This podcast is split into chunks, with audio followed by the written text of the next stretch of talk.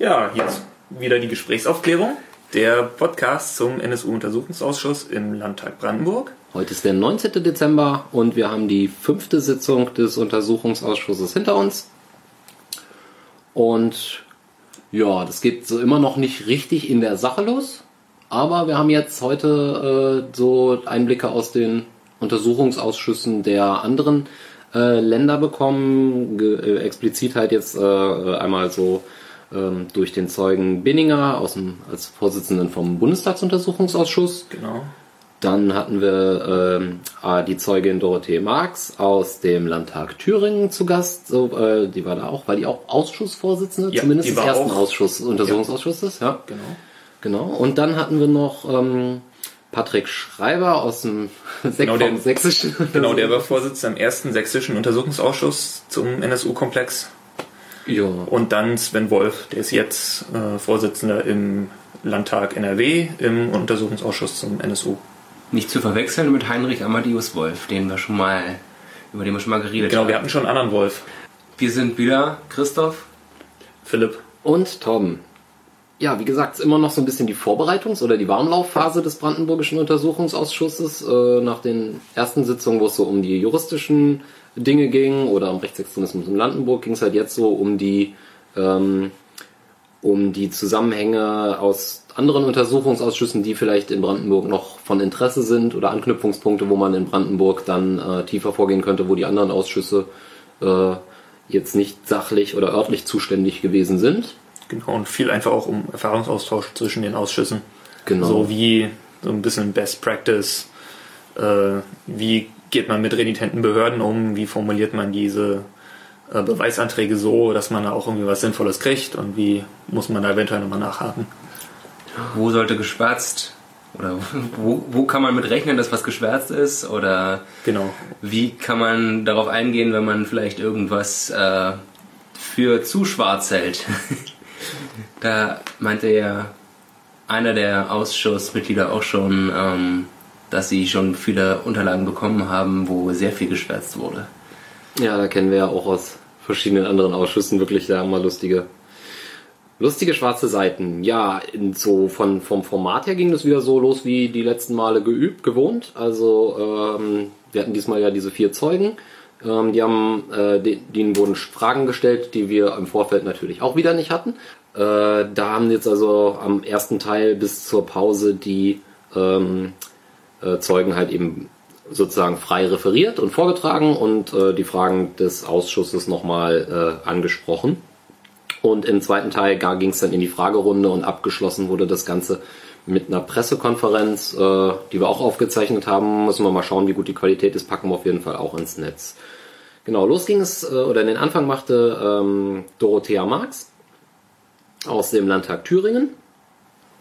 Ja, also die, die Frau Marx hat da einen sehr, sehr schnellen Vortrag geliefert und äh, in einer irren Sprechgeschwindigkeit irgendwie den ganzen NSU-Komplex aus ihrer Sicht oder aus Sicht des Thüringer Landtages äh, runter referiert. Ja, und Bezüge zum Land Brandenburg. Ähm, da waren ein paar Schlagworte gefallen, wo wir auch selber nochmal äh, ein bisschen hinterher recherchieren müssen. Also ich zumindest habe da jetzt von diese nationalen e.V., der wohl auch irgendwie in Berlin-Brandenburg seinen Sitz hat, da habe ich jetzt nicht so wirklich eine Ahnung von. Also Von denen, von denen hatten wir aber in der letzten Sitzung auf jeden Fall schon mal gehört. ja, Dass die okay, sozusagen eine wichtige, wichtige ja. Organisation waren, um die Szene hier zusammenzuhalten. Irgendwann, glaube ich, in der JN oder bei der NPD irgendwie aufging. Ja, Das genau. war, das war dieser äh, Schwert, glaube ich, Ja. ähm, der auch dann irgendwie der äh, Recruiter der äh, NPD war für insbesondere junge Leute und äh, die in die NPD gezogen hat. Und der hat dieser nationalen e.V., der ist später in die NPD aufgegangen in Brandenburg. Ah, okay. Genau ich habe hier war im Protokoll irgendwas von JNS, ist das, äh, oder hieß das Jung- Jungen Nationalsozialisten so? Nee, JN ist die, oder ist das die J? Okay, die, kannte ich, genau. die, die Jugendorganisation der NPD. Okay, dann muss ich dann irgendwas falsch verstanden haben, weil ich habe nämlich JNS irgendwie aufgeschrieben und da, das ist, Das aber war okay. die E-Mail-Adresse, die dort von den gleichen Leuten auch betreut wurde. Ah, danke, danke. Das ist noch ein geheimer Gast des Podcasts.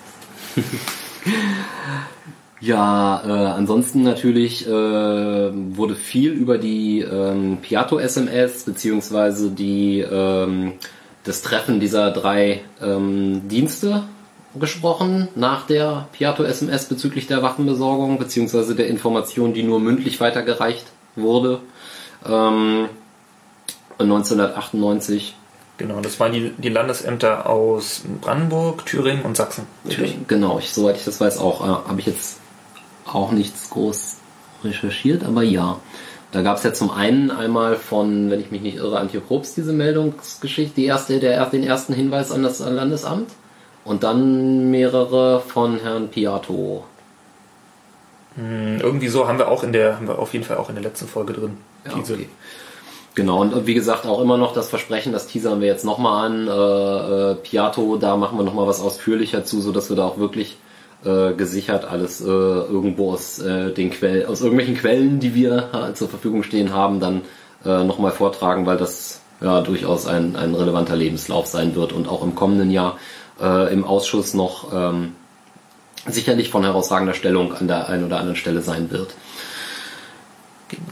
Bin mal gespannt, ob der dann tatsächlich auch im Ausschuss auftritt. Ja, das wird auch interessant sein. Weil die, die Zeugen stehen wohl noch nicht fest, aber jetzt folgt noch im Januar eine nicht öffentliche Sitzung. Ich vermute mal, da werden solche Sachen, Beweisanträge zu Zeugen und so äh, festgeklopft. Und dann gibt's noch eine Sitzung, die nochmal so allgemein ist. Ja, auch nochmal so eine vorbereiten und dann müsste es eigentlich mit der Sache. Genau, ab März wurde in der Pressekonferenz gesagt, gibt's dann richtige Zeugen. Genau. Und sie haben sich auf jeden Fall auch dazu bekannt, dass sie V-Leute einladen wollen und mit denen reden wollen. Ja. Genau, Zeugen aus der Nazi-Szene. Genau. Das gibt es ja eigentlich jetzt äh, einen wichtigen Kandidaten und das wäre dann eben Piatto. Ja. Ja, schauen wir mal. Genau, dann der zweite Vortrag. Oder haben wir noch was zum ersten, was irgendwie relevant ist? Also wir gehen jetzt hier nicht so ins Kleine, glaube ich. Das ist da. Nee, da war dann auch irgendwie nicht viel, viel, was noch, was noch nicht, also was neu war. Ja, das denke ich auch. Na, dann der, als zweiten Vortrag kam der etwas äh, verspätet eingetroffene äh, Clemens Binninger seines Zeichens Vorsitzender des Untersuchungsausschusses im Bundestag. Und ähm, er hat halt auch so zu äh, den V-Leuten im Prinzip so ein bisschen Stellung genommen am Anfang, äh, dass das ähm, Instrument der V-Leute nach seinem Dafürhalten, so wie es halt in den Jahren, in den 90er Jahren oder Anfang der 2000er gehandhabt wurde, äh, äh, in keinem Verhältnis steht zu dem, was man da so rausgekommen hat. Also Gefahren und äh, ja, Risiken und Nutzen. Risiken und Nutzenabwägung ist da halt nicht so äh, nicht so günstig gewesen.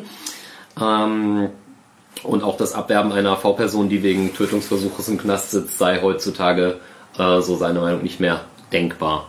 Ja, er sagt, es wäre eine rote Linie, die ja, da überschritten wurde. Das auch damals schon. Genau, auch damals schon, ja. Genau. Und aber trotzdem hält er, hält er ja prinzipiell daran fest. Genau, das ist auch. Ansonsten sagt er halt auch, fährt er auch genau die Linie, wie halt ja auch äh, aus dem Landesamt hier immer wieder zu hören ist, dass es halt irgendwie ganz wesentlich wichtig sei, ähm, an diesen Leuten festzuhalten, am Instrument der V-Leute festzuhalten. Genau, auch was die beiden Experten in der vorletzten Sitzung im genau. Oktober gesagt ja, hatten. Ja. Fand ich auch äußerst eigenartig, dass er sagt, dass er daran festhält, aber gleichzeitig keine V-Person in den Untersuchungsausschuss des Bundestages einladen möchte, weil er die V-Person als nicht für vertrauenswürdig hält. Oder wie hat er das ausgedrückt? Als ähm ja, es gab verschiedene Gründe. Es gab ja auch einmal die Sache, dass er keine Bühne, also im ersten Untersuchungsausschuss hat er ja er keine Bühne hervorgegeben, keine Bühne bieten zu wollen. Und das Und andere Wort war, jetzt fällt es mir nicht ein. Egal. Ähm, auf jeden Fall irgendwie was in der Richtung von wegen, naja, man kann sich nicht sicher sein, ob die wirklich die Wahrheit erzählen, ach, oder nur, nur eine Inszenierung äh, von sich geben. Ähm, und das wirkt halt so ein bisschen fishy. Und er, er sagt halt irgendwie, ja, im, im, Untersuchungsausschuss werden die keine guten Zeugen, aber für den Verfassungsschutz dann schon. Das finde ich ein bisschen. Er hat doch auch gesagt, dass das. Äh, ah ne, das war Wolf, ne, mit der Vorladung den sie da vorgeladen haben, der nicht freiwillig kommen wollte, waren das Stadler? Das war Toni, das, das war Toni Stadler, das war aber das der war NRW, ne? Ausschuss in NRW, genau. Okay, ja. Ja, äh, vielleicht kurz als Kontext, Toni Stadler ist ein ursprünglich auch Brandenburger Neonazi aus Guben, glaube ich, der ist 2002 aufgeflogen als V-Mann Wir tun, wir tun da mal noch äh, ein paar Links bei. Genau, da hat NSU Watch auf jeden Fall ein Ja, schönes ein Profil, äh, genau. Profil dazu. Das solltet ihr auch nochmal lesen, wenn ihr da Interesse habt. Also da gibt es auf jeden Fall auch nochmal. Der ist, der ist auf jeden Fall nach seinem Auffliegen ist er äh, dann irgendwie nach Dortmund gezogen, wo es halt auch irgendwie eine recht große aktive Nazi-Szene gibt. Das wusste er aber nicht, ne? Das wusste er nicht, ja. Völlig, Reiner Zufall. Und ist auch eher nicht bekannt, dass es also in Dortmund Probleme gibt. Mit sowas, ne? Die Rechte? Das ist, ja, okay. Nee, stimmt, Ironie geht nicht. Ironie geht nicht im Podcast, Entschuldigung, geht nicht so Entschuldigung. Ähm, genau, auf jeden Fall ist, ist Stadler irgendwie nach, nach Dortmund gezogen. Und da gibt's auch irgend so eine krude Geschichte, dass er dass irgendwie ein Taxifahrer ihn abgeholt hat und dann sind noch zwei Uwes mit sächsischem Akzent zugestiegen und dann haben die drei irgendwie über Waffengeschäfte geredet oder so. Das Zumindest müssen wir auch, müssen wir auch nochmal nachgucken, was das genau war. Auf jeden Fall steht das so im Raum. Und da hat der Untersuchungsausschuss in NRW in Düsseldorf hat ihn äh, bestellt und äh, musste ihn dann auch sozusagen vorführen lassen mit Hilfe der Polizei und mit einem Gerichtsbeschluss. Wäre als ehemaliger Brandenburger vielleicht auch ein Kandidat für V-Personen, die in Brandenburg angehört wird. Ja. Ja, auf jeden Fall.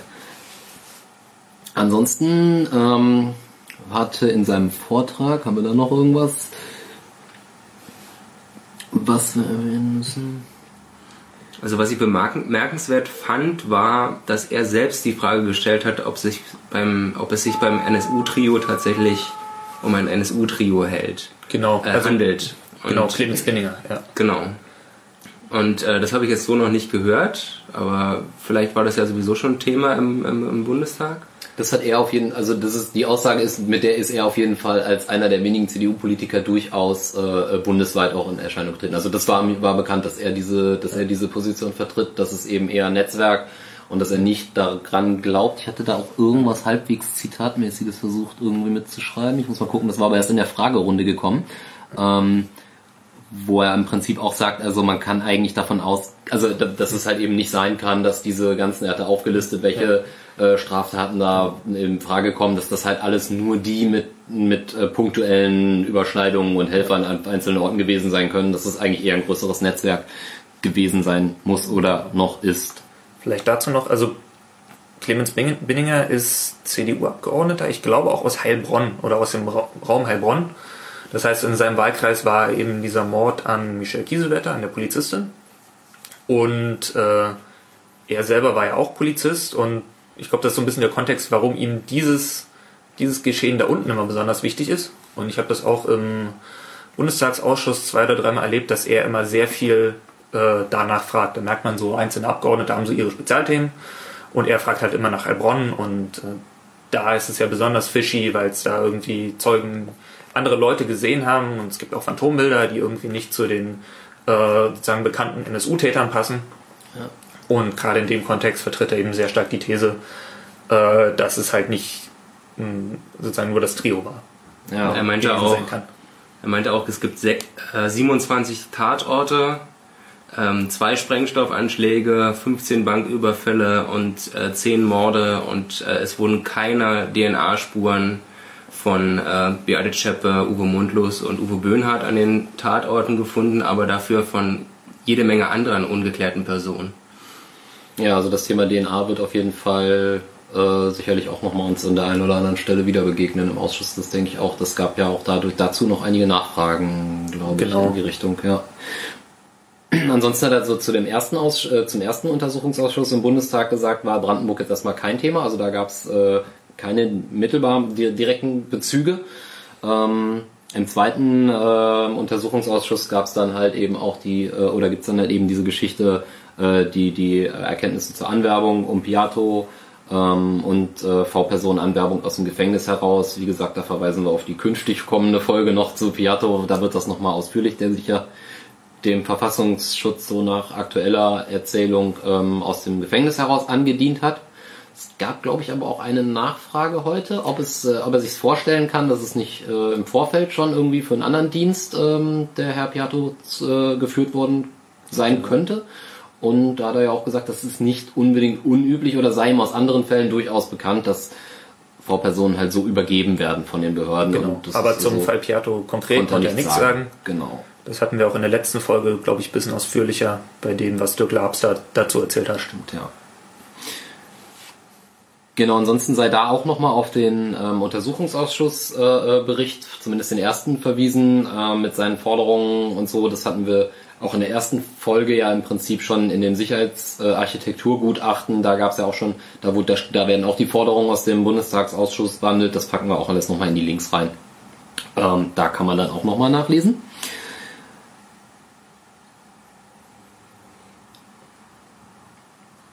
Sozusagen der, der Begriff NSU, äh, ja zumindest, also vieles spricht dafür, dass es in der Szene auch schon vor dem 4.11.2011, also vor dem Auffliegen der, des NSU-Trios, dass der Begriff NSU in der Szene schon bekannt war. Es gab da mal diese, also es gab diese Briefe und diesen Dank in den äh, Weißer Wolf Fansein. Es gab äh, CD. diese CD, genau. Was war das denn für eine, was waren das für NSU-Briefe? Weil das war mir ein Punkt, den ich jetzt, also all, viele Dinge kannte ich irgendwie schon, auch wenn ich sie nicht immer im Kontext parat habe direkt, aber diese NSU-Briefe, was war das? Ich glaube, das, sind die- das sind die Spendenbriefe. Also Ah, okay. Briefe mit äh, Geld dabei, die bei verschiedenen Leuten rauskamen. Okay, das war das, ja. Okay, das aus der Beute wahrscheinlich kommende Ja, vermutlich. oder von irgendwelchen. Genau, einer, einer wurde eben gefunden bei, äh, glaube, David hieß er, David Peterreit, äh, ehemals NPD, also dann NPD-Abgeordneter in Mecklenburg-Vorpommern und auch mal eine Weile Herausgeber des Weißen Wolfes.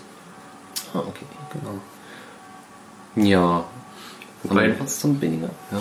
Wobei auch angemerkt wurde, dass es halt nicht unüblich ist, dass man irgendwie was mit nationalsozialistischem Untergrund äh, auch aus anderem Kontext das äh, hätte Ja, also mehr, mehr, mehr als eine Person konnte auf diese Idee kommen. Ja. Etwas Genau, es ist halt schon irgendwie nach, nach äh, oder naheliegend, ne? Ja, das wäre, denke ich mal, erstmal soweit alles vom, zum Vortrag vom Binninger. Oder habt ihr noch was? Naja, also was ich, was ich ganz spannend fand, ist sozusagen eher im Gegensatz zu, Mar zu Frau Marx ähm, der Umgang mit Schwärzungen. Das stimmt. Wo er das, das stimmt. sozusagen Ja. gesagt hat, ja, das ist halt. Also gibt Er hat wesentlich mehr Verständnis Genau. gehabt für die Schwärzung, was ich in Teilen halt nachvollziehen kann. Also er hat ja durchaus differenziert. Also er meinte, so- also erstens hat er, war, war in dieser äh, Schwärzungsproblematik so häufig die Sache, naja, wenn da zu viel geschwärzt ist, dann gab es halt einmal diese Möglichkeit zu sagen, na stuft es doch geheim ein und dann gehen wir in den Geheimschutzraum und dann braucht er nicht so viel Schwärzen. Das war so die eine Sache und das, wo ihm nach seinem Dafürhalten am meisten Schwärzungen vorgekommen oder untergekommen sind, das waren dann nicht die Treffberichte, sondern die TKÜ. TKÜ-Maßnahmen, also Telekommunikationsüberwachungsmaßnahmen. Und da sei es durchaus äh, für ihn plausibel. Das hörte sich nicht so an, als ob das irgendwie groß in Frage gestellt würde, dass da halt durchaus äh, intime Sachen drin sein können, die halt äh, durchaus legitim sind zu schwärzen. Also Ja, ich meine, das, das ist doch, glaube ich, auch sogar so geregelt, dass sie das schwärzen müssen. Beziehungsweise. Das kann ich tatsächlich, weiß ich nicht, aber ja. intim im Sinne von die Leute führen Gespräche, die äh, privat sind und nichts mit der Genau. mit der äh, NSU-Geschichte zu tun haben. Ja, oder sozusagen mit, mit strafrechtlichem. Ja, Genau. Also die sozusagen, die nicht irgendwie für ein Verfahren relevant sind. Genau. Ja, das war der eine Grund, den er genannt hatte. Und der zweite Grund war im Grunde, wenn andere Dienste aus anderen Bundesländern oder sogar internationale Dienste beteiligt waren an der Erstellung solcher keine Freigabe kam. Dort keine Freigabe besteht. Ja. Genau. Ja, dann kam Patrick Schreiber aus dem Landtag Sachsen. Das war so ein Zeuge, den hätte man sich auch irgendwie ein bisschen sparen können. Ich weiß es nicht, also so, so. Äh, Es war mit Abstand auf jeden Fall der kürzeste Vortrag. Er hat auch nicht wirklich viel. Er hat auch eigentlich nichts erzählt. Er hat auch nichts erzählt, auch bei den Fragen kam im Prinzip nichts. Das Einzige, was halt irgendwie. Ähm, er hat halt auf sein Diskriminierungsproblem hingewiesen. Wir kennen das ja. Sachsen werden in der Regel diskriminiert. Jetzt hatte das Naja. natürlich durchaus. Also, das ist jetzt natürlich sehr suffisant. Aber nein, es hatte durchaus auch äh, sachlichen Hintergrund. Und zwar, äh, zumindest zur Zeit des ersten Untersuchungsausschusses in Sachsen, saß die NPD im Landtag. Die sitzt gerade nicht mehr im Nee, Landtag. oder? die wurde ersetzt durch, AfD, ne? durch Ja, AfD okay. in doppelter und dreifacher Stärke. Ja, wunderbar. Das äh, macht das Ganze ja besser. Ähm, und aufgrund dieser äh, NPD-Mitgliedschaft im Landtag und natürlich dann auch äh, im Untersuchungsausschuss äh, des Sächsischen Landtages war die Bereitschaft der anderen, ähm, der anderen Untersuchungsausschüsse so, äh, Herr Schreiber, ähm, nur gering mit Sachsen zusammenzuarbeiten, weil man befürchten musste, dass das halt, dass da halt irgendwelche Dinge seitens NPD-Leuten durchgesteckt werden, Ja, ja, und was, was rausliegt halt. Genau. So. an diese Szene. Und deshalb war, also, deshalb war irgendwie der sächsische äh, Untersuchungsausschuss da wohl ein bisschen allein gelassen. Ja, Oder fühlte sich zumindest so. ja. Ist in Sachsen irgendwie nachvollziehbar, insbesondere wenn man daran denkt, dass ja dieser nationalen EV zum Beispiel auch später NPD war in Brandenburg Ja. und ich kenne mich jetzt nicht mit den Verwicklungen innerhalb Sachsens aus, äh, mit den ähm, nationalistischen Parteien, aber ich bin ziemlich sicher, da gab es welche. Ja, ich meine, die, die hatten ja in Die äh, CDU ist ja sogar in der Regierung da. Ach, Ruhe ja. jetzt mit der, dem Sarkasmus, aber wir hatten es ja gerade schon erwähnt, es gab in sozusagen ein äh, Landtagsabgeordneter in MV war äh, mal Empfänger eines solchen NSU-Spendenbriefes, bevor er Abgeordneter wurde. Also klar gibt es da von der NPD sehr direkte personelle Bezüge. Ja. Und die will man dann vielleicht nicht im Ausschuss sitzen haben. Ansonsten zu den Brandenburg-Bezügen mh, hat er auch äh, im Prinzip auf äh, Piatto verwiesen. Aber ähm, es wurden wohl keine Beweisbeschlüsse an brandenburgische Behörden gestellt. So gesehen war, konnte er dazu der Zusammenhang, Zusammenarbeit mit Brandenburg nichts weiter sagen. Und ähm, ist ihm da auch irgendwie im Prinzip nichts, äh, nichts bekannt gewesen. Das haben übrigens auch die anderen, ähm, der andere Vortragende, also oder die anderen beiden Vortragenden, die wir vorher hatten, auch gesagt, dass die Zusammenarbeit mit Brandenburg, da war nirgendwo irgendwas Problematisches gewesen. Ne? Ich glaube, nur NRW hat nochmal nachgefragt nach der SMS-Geschichte. Oder war das Bund? Ja, Das war der- der, also der genau, Bund. der Bundestagsuntersuchungsausschuss, Der da, da ist noch ein äh, Beweisbeschluss Brandenburg betreffend äh, offen. Da geht's um äh, Piatto und sein Handy und den Verbleib desselben. Und Auswertungen oder was auch immer. Genau, das war, das war mehrmals Thema. Das können wir vielleicht an der Stelle mal irgendwie Stimmt. Ja. Ja. abhandeln. Es Ja. hieß halt irgendwie, ähm, das Handy wurde, wie, wie war der Terminus abgestellt oder? Naja, also es gab Stimmt. die, äh, es gab diese, Nee. Wir müssen das, also das wird im Detail mit Datenangaben und so weiter, müssen, müssen wir da jetzt auch einfach mal auf die, äh, aufs, aufs Internet verweisen, beziehungsweise auf die äh, Quellen, aber im Prinzip gab es die zeitliche Abfolge war meines Erachtens, soweit ich das auf dem Schirm habe, es kam, es gab eine Überwachungsmaßnahme seitens Thüringer LKA, ähm, wo man Telefone überwacht hat. Ähm, ich weiß gar nicht, was der Bezug war. War das auf jeden Fall Waffengeschäfte, ne? Nee, der, Zug, der war- Bezug war NSU-Trio finden.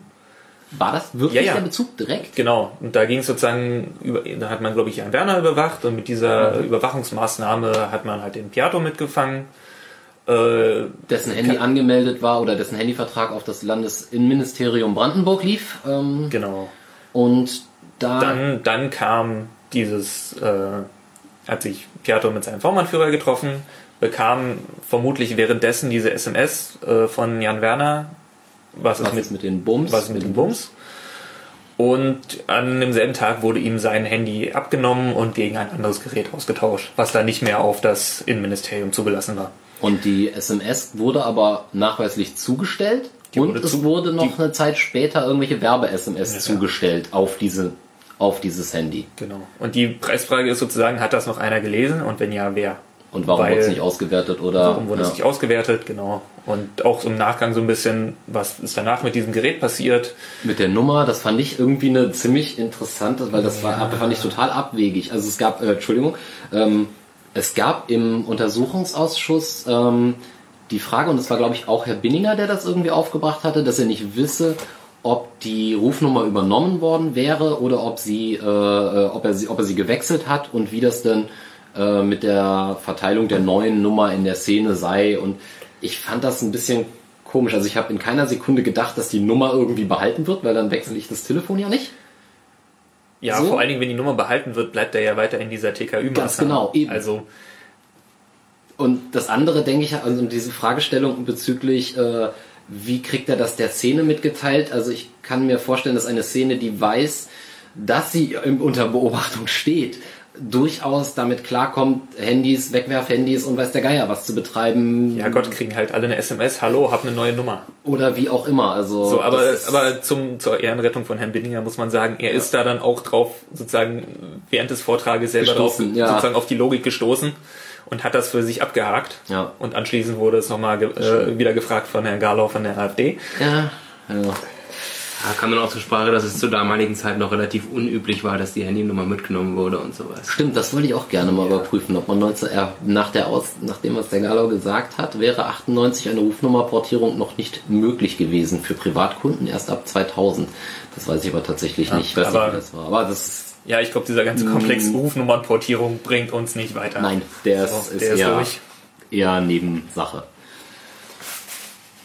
Ja, der letzte Vortrag kam von äh, Sven Wolf, ähm, Vorsitzender des Untersuchungsausschusses im Landtag Nordrhein-Westfalen.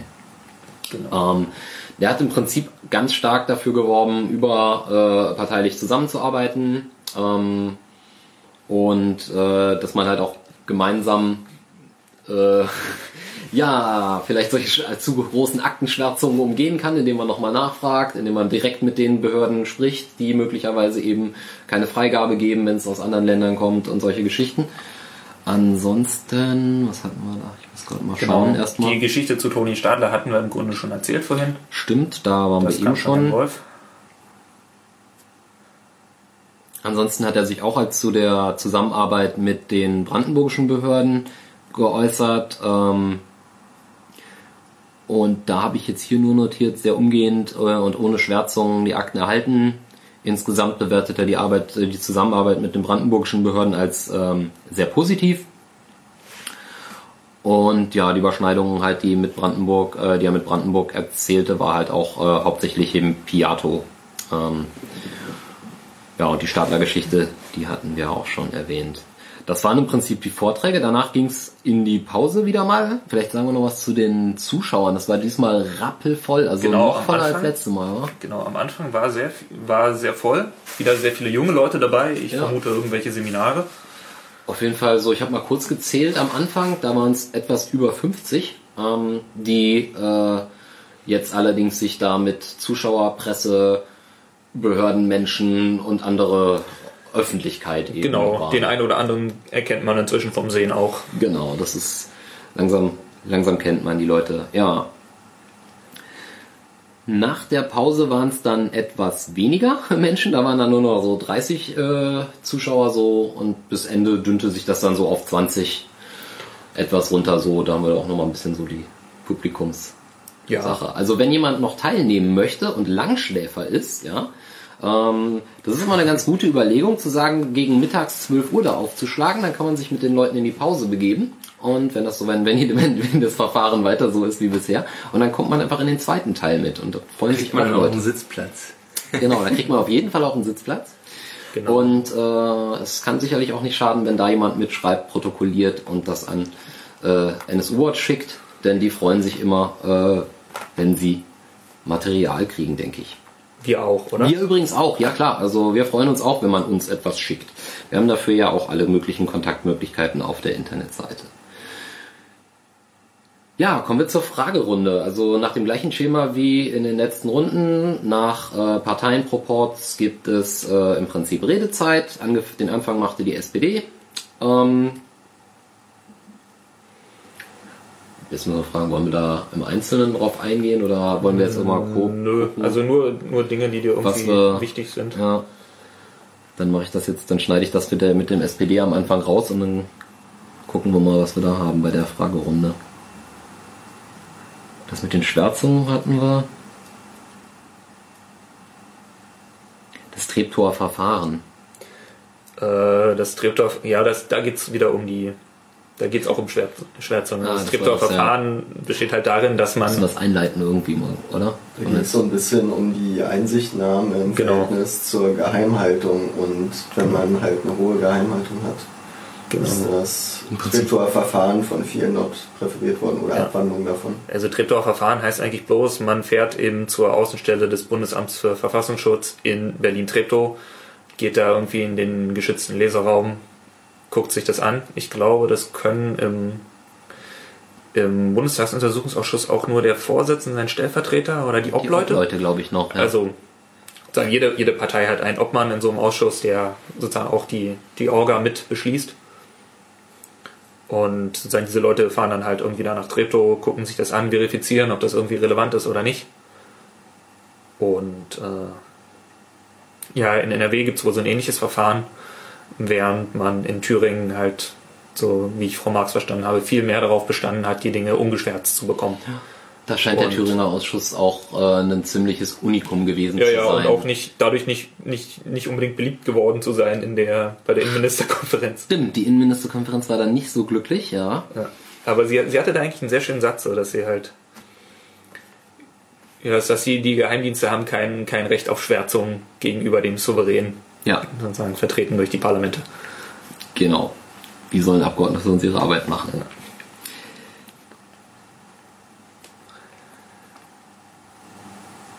Ich finde es ja eigentlich noch ganz interessant, da gab es dann auch noch mal ein paar Nachfragen zu, welche Formen von Dokumenten einer erhöhten Schwärzung unterliegen bisher, wie, inwiefern dort die, die Erfahrungen der anderen Untersuchungsausschüsse waren.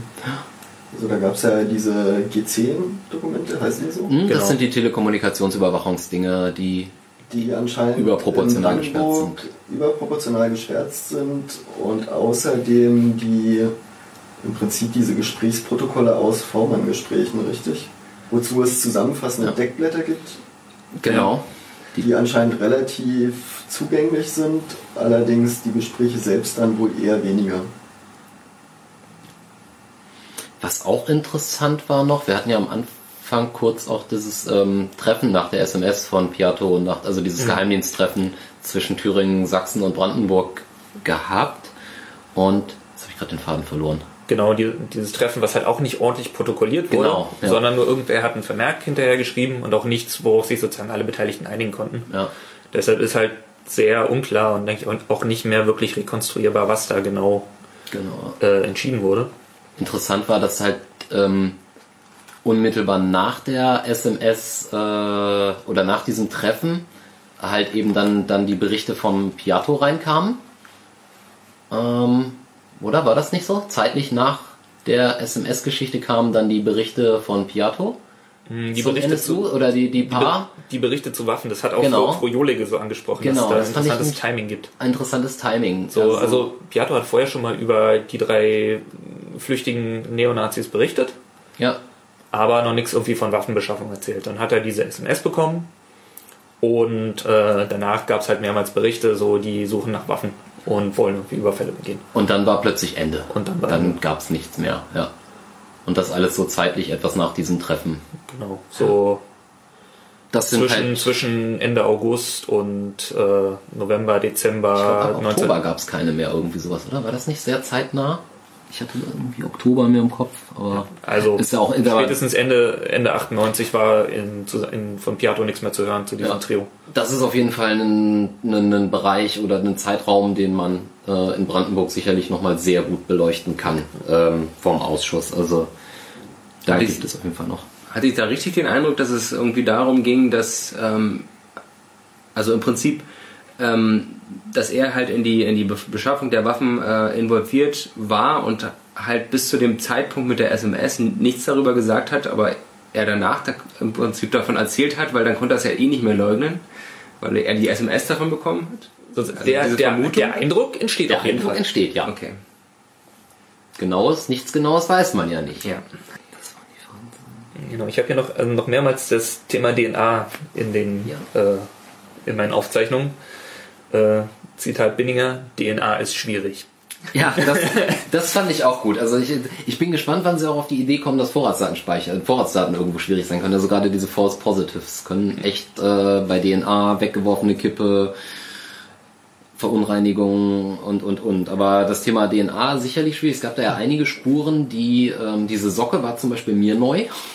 Ja, die, Ähm. da hatte ich schon mal von gehört, müsste ich aber nochmal nachlesen, was das genau ist. Genau, also es gibt halt ein paar DNA-Spuren an mehreren Tatorten, ähm, die von, also die identisch sind, aber halt nicht von einem der uns bisher bekannten Personen. Sozusagen anonyme DNA-Spuren. Da die aber bei verschiedenen die Tatorten. bei verschiedenen Tatorten, die Genau. auch bei, bei anderen Tatorten, die jetzt nicht dem NSU zuzuordnen sind, auftauchen. Da gibt's irgendwas, was sowohl im NSU-Kontext auftritt, eine Spur, als auch bei irgendeiner Schießerei zwischen Rockern hier in Berlin oder Brandenburg, wo man, glaube ich, aktuell davon ausgeht, dass es eher eine Verunreinigung. Da hatten wir ja vor kurzem diesen Fall äh, mit dem Peggy. genau, Peggy.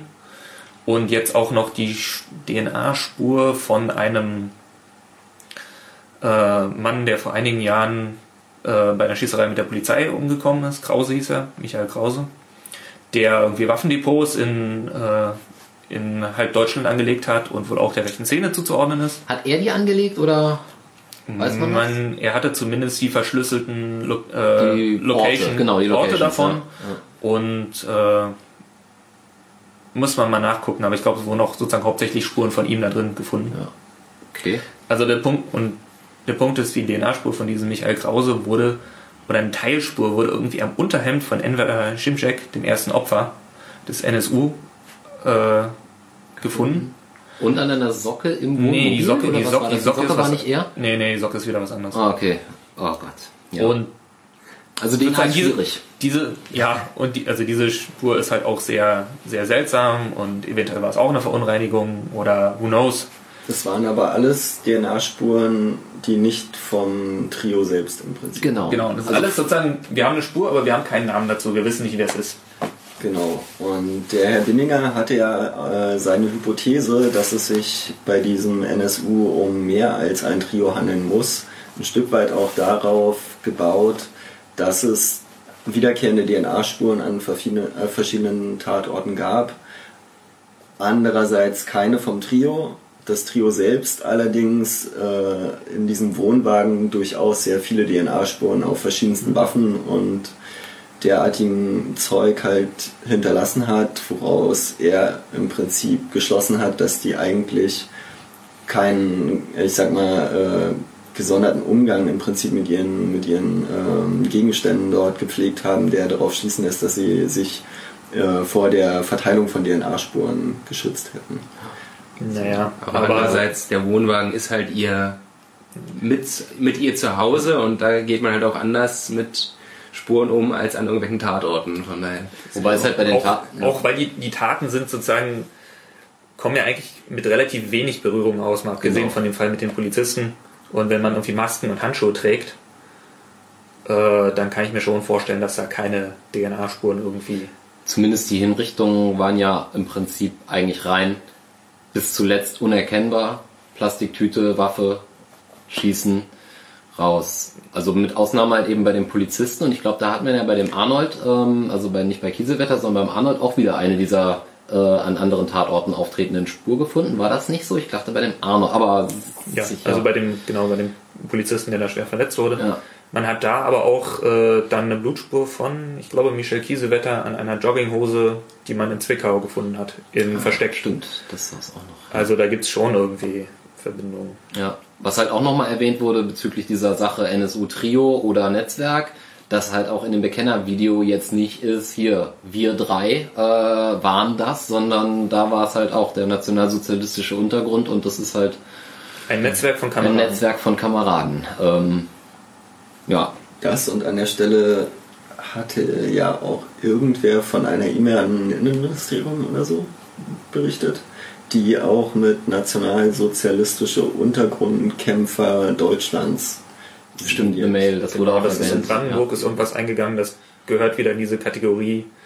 Ähm, war es in der Szene vorher bekannt, NSU schon vorher ein Begriff oder sind einfach Genau. mehrere Leute auf, diese, auf diesen Begriff gekommen?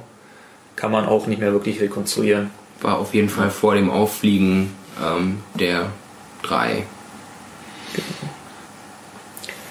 Ähm, also man, man merkt, glaube ich, auch in unserer Nacherzählung, dass der Herr Binninger mit die, den größten Redeanteil hatte. Ich würde mal vermuten, mehr als die anderen drei zusammen. Ja, Und äh, ein schönes Zitat, was relativ weit am Ende von ihm kam, war, wo er nochmal darauf aufmerksam machte, die war, also diese drei, Jelpe, Mundlos, Böhnhardt, waren über elf Jahre im Untergrund. Das sind irgendwie über 4500 Tage oder so und vielleicht bei 100 davon können wir sozusagen durch Ermittlungen irgendwie nachvollziehen, was sie gemacht haben. Das heißt, der, der Anteil an Nichtwissen ist immer noch gigantisch. Ja. Und äh, gleichzeitig sagt er auch, äh, ist es ganz schwer, jemanden zu finden, der irgendwie nach 1998 noch Kontakt mit denen hatte. Ja. Und der sie irg irgendwo wahrgenommen oder gesehen haben will, selbst in Zwickau. Also es gibt halt nur ein paar, die im Prozess halt auch beteiligt sind, aber ansonsten, ja. Genau. Und ein paar, ein paar Nachbarn und so, aber sozusagen aus der Szene. Klar kannten die vor 98, kannten die viele und danach will die irgendwie keiner mehr gesehen, gehört ja. haben. Was ich in der Befragung noch spannend fand, am Schluss, auch relativ am Schluss, war ähm, die, ich weiß gar nicht, wer dahinter darauf gefragt hat, ach, der Lüttmann, das war SPD, ne? Ja. Ähm, hatte hatte äh, auch wieder Richtung Binninger, aber glaube ich auch alle gefragt, wie das so ist mit dem mit den Zeugenschutzprogrammen oder beziehungsweise nein, wie ist es mit den V-Personen nach ihrer Karriere als V-Person? Ähm, Weil es da ja durchaus sehr unterschiedliche Herangehensweisen gibt. Also da gibt es so einen Tino Brandt, der halt vor die Kameras rennt und da relativ äh, kaltschnäuzig sagt, ja klar, wusste jeder, ich war geschützt und tralala. Äh, und eigentlich so offensichtlich keinerlei Probleme hatte in der Szene äh, oder vor der Öffentlichkeit und auch durchaus andere V-Personen, die offensichtlich keinen Schutz brauchen oder aber in die Nähe von Nazi-Szenen gezogen sind im Schutzprogramm. Also dass da halt ja durchaus auch Genau, also- ähm, sehr unterschiedliche Herangehensweisen sind. Während Herrn Piatto zum Beispiel nicht mehr, also der ist im Zeugenschutzprogramm. Soweit wir wissen, ist, Corelli ist, war auch im Zeugenschutzprogramm. Piatto im Zeugenschutzprogramm und keine Ahnung wo. Äh, der Thomas Richter, Corelli, war im Zeugenschutzprogramm und wurde ausgerechnet irgendwie in Paderborn platziert. Auch in den, sozusagen Nähe zu alten, alten Gegenden, wo er unterwegs war. Und ist dann da Ist irgendwie. sogar auf seinen Wunsch hin? Ich bin aber- Ja, irgendwie so. auch auf seinen Einwirken hin. Genau, auf jeden Fall ist er da dann verstorben. Ja, Äh, Toni Stadler zum Beispiel ist nach seiner Enttarnung eben unter seinem Namen nach Dortmund gezogen.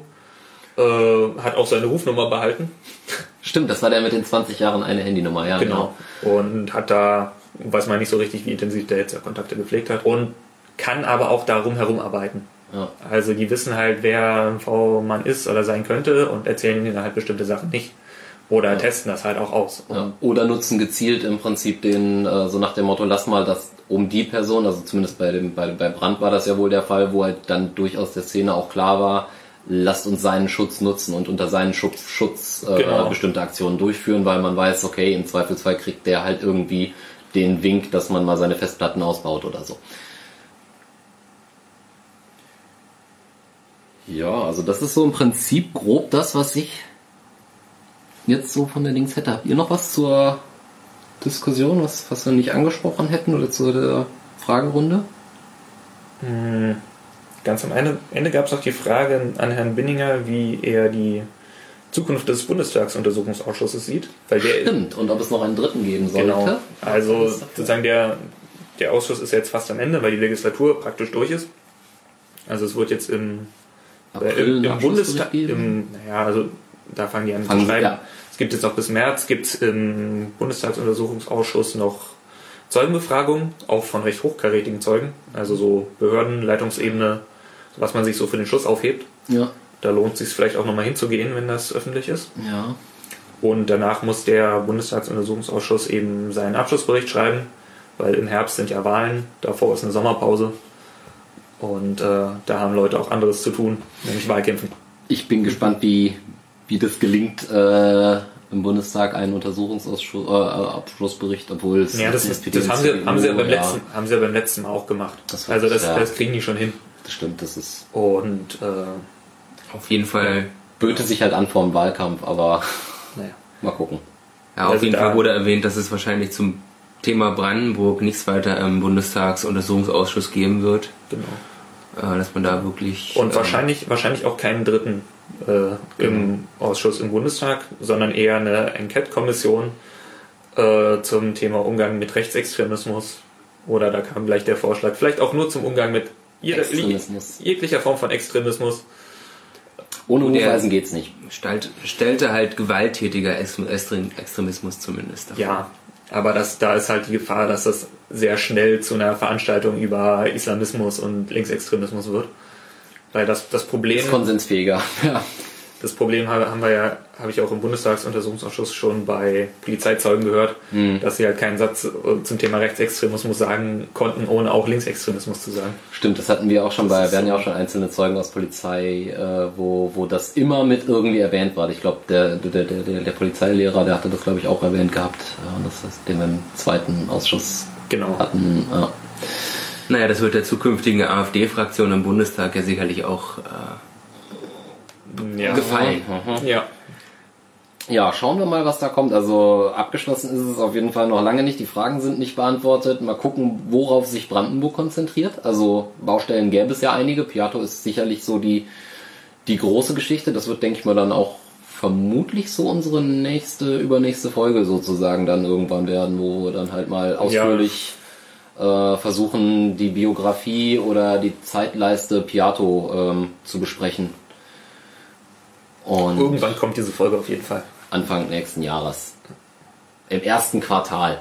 Wir sind, wir sind ja bis jetzt schon so zuverlässig mit unseren äh, Veröffentlichungen, dann äh, können wir jetzt raushauen. Weil, du weißt, Ironie Quartal. funktioniert im Podcast Erstes nicht. Quartal, erstes Quartal. Äh, genau, und dann wird es wahrscheinlich im Februar äh, mit, den, mit, den, mit den weiteren öffentlichen Sitzungen in Brandenburg weitergehen. Ähm, schaut einfach da bei uns auch im Zweifel bei unserem Blog vorbei, guckt mal auf unseren Twitter-Account ähm, und äh, im Zweifel halt auch wieder von den Ausschüssen twittern oder was wir halt sonst so sehen. Also das lohnt sich auf jeden Fall, uns da zu folgen und wenn ihr uns kontaktieren wollt, findet ihr auf GSATO eigentlich alles, was ihr braucht. Ähm, wir freuen uns natürlich bevorzugt über verschlüsselte Kommunikation. Genau.